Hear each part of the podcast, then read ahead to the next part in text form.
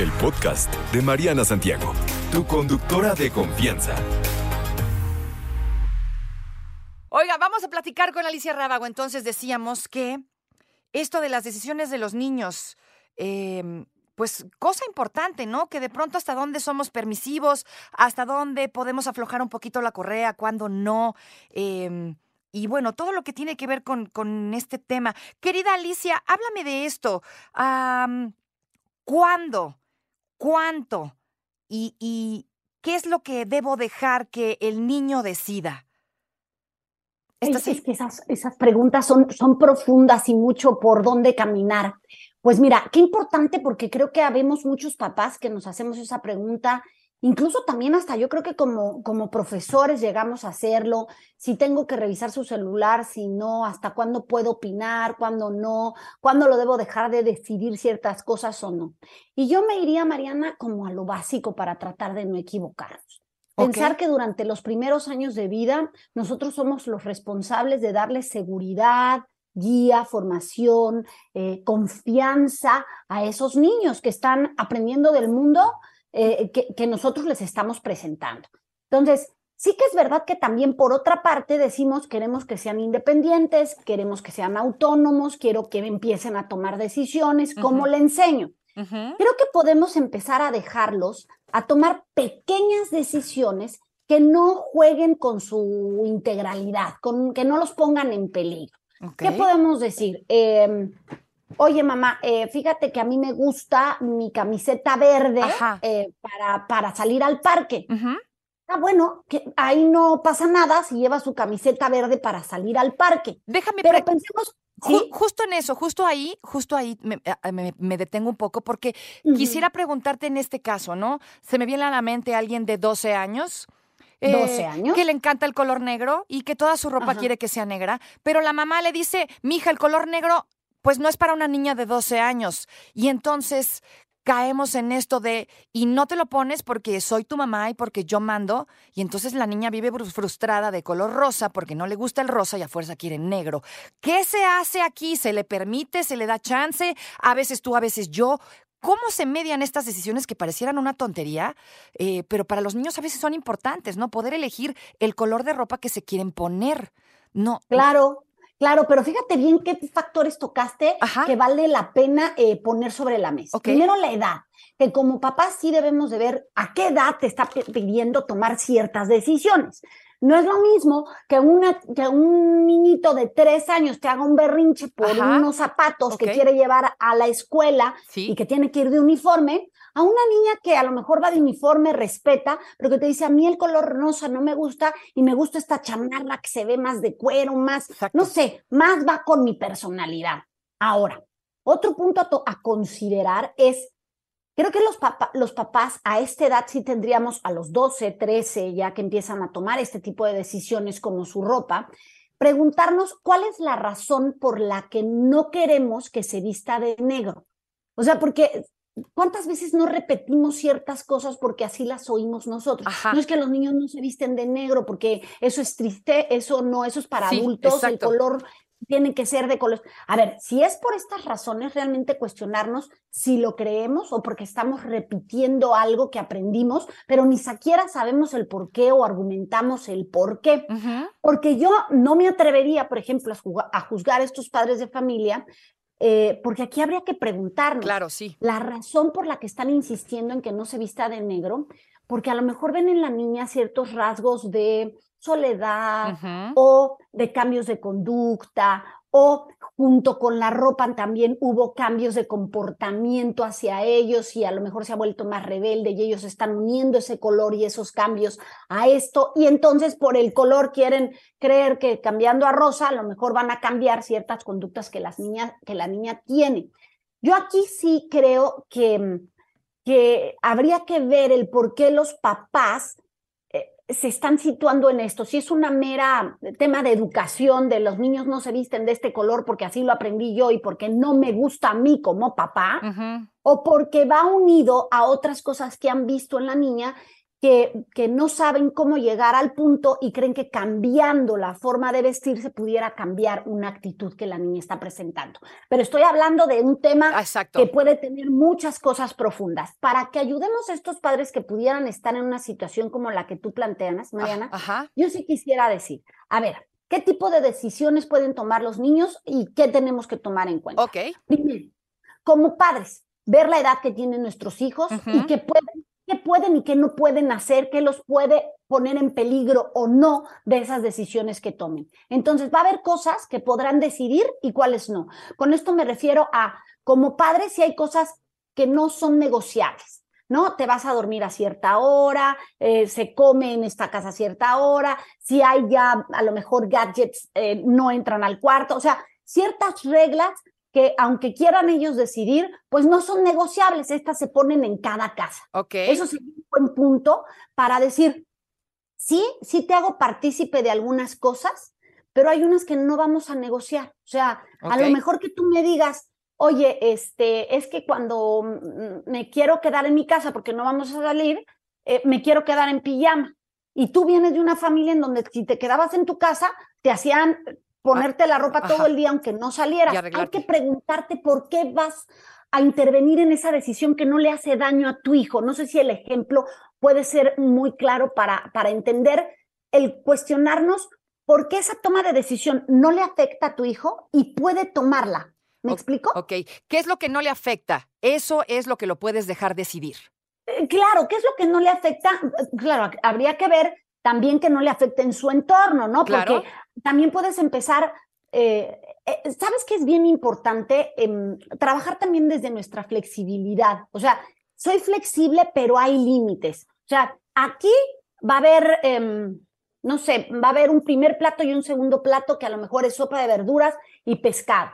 No es que a mí no me gusta el pescado y no me, lo, no me lo quiero comer y lo odio. A ver, la decisión es te lo tienes que comer, entonces ahí donde tú puedes tomar la decisión es si quieres comerte el pescado primero para acabar con el rápido y luego la sopita que te gusta más, o te comes la sopita primero y luego el pescado porque te lo vas a tener que comer, pero tú decides si antes o después, ¿no? O la hora del baño, si te bañas eh, antes de cenar o después de cenar, pero va a ser dentro de este rango de horario. O sea, cosas que no afecten la rutina, por ejemplo. Déjame detenerme un poco ahí hablando del pescado.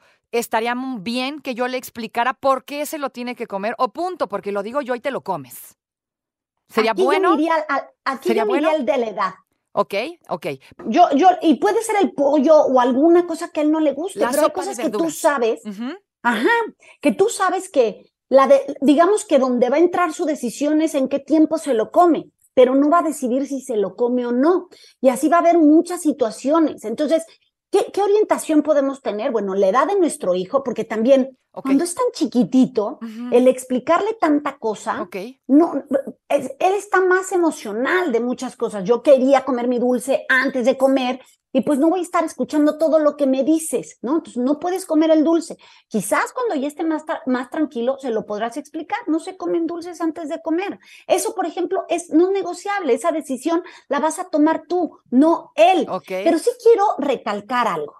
Sí es importante enseñar a los niños a tomar decisiones, decisiones que no afecten ni su seguridad ni, ni, ni los pongan en peligro. Su integridad. Entonces, ¿qué puedes hacer? Ayudarlos a darles opciones, como esto que te decía, antes o después. Te pones esta pijama o esta otra de manga larga porque hace frío, ¿no? ¿Qué suéter eliges? ¿El café o el gris? O sea, pero te vas a poner un suéter. ya, ya me explico. O sea, dales opciones para que ellos también desde chicos empiecen a buscar opciones cuando quieran tomar una decisión.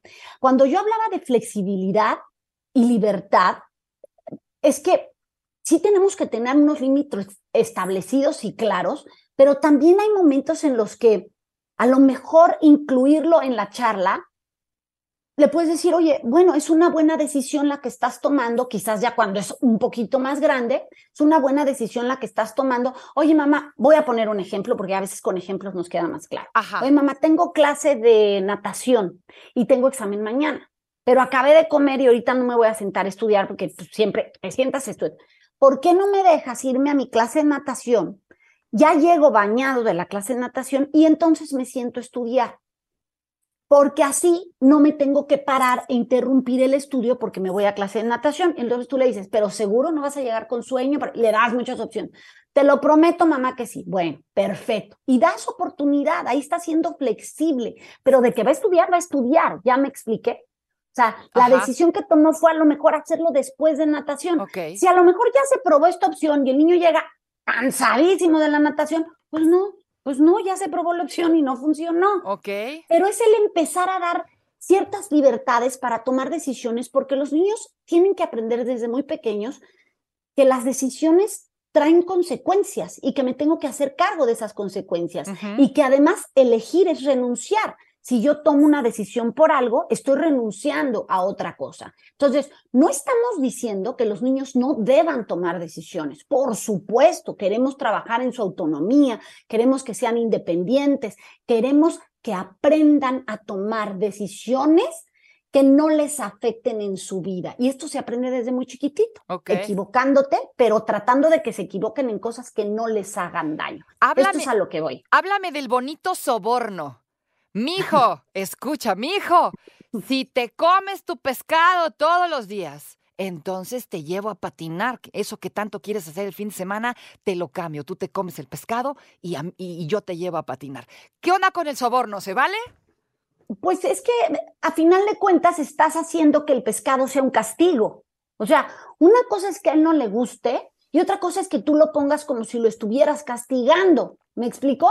Es algo que tú le estás dando porque le aporta nutrientes, porque le da omega 3, porque hay muchas cosas más. Entonces, al contrario, te estoy haciendo tu pescado para tu bienestar.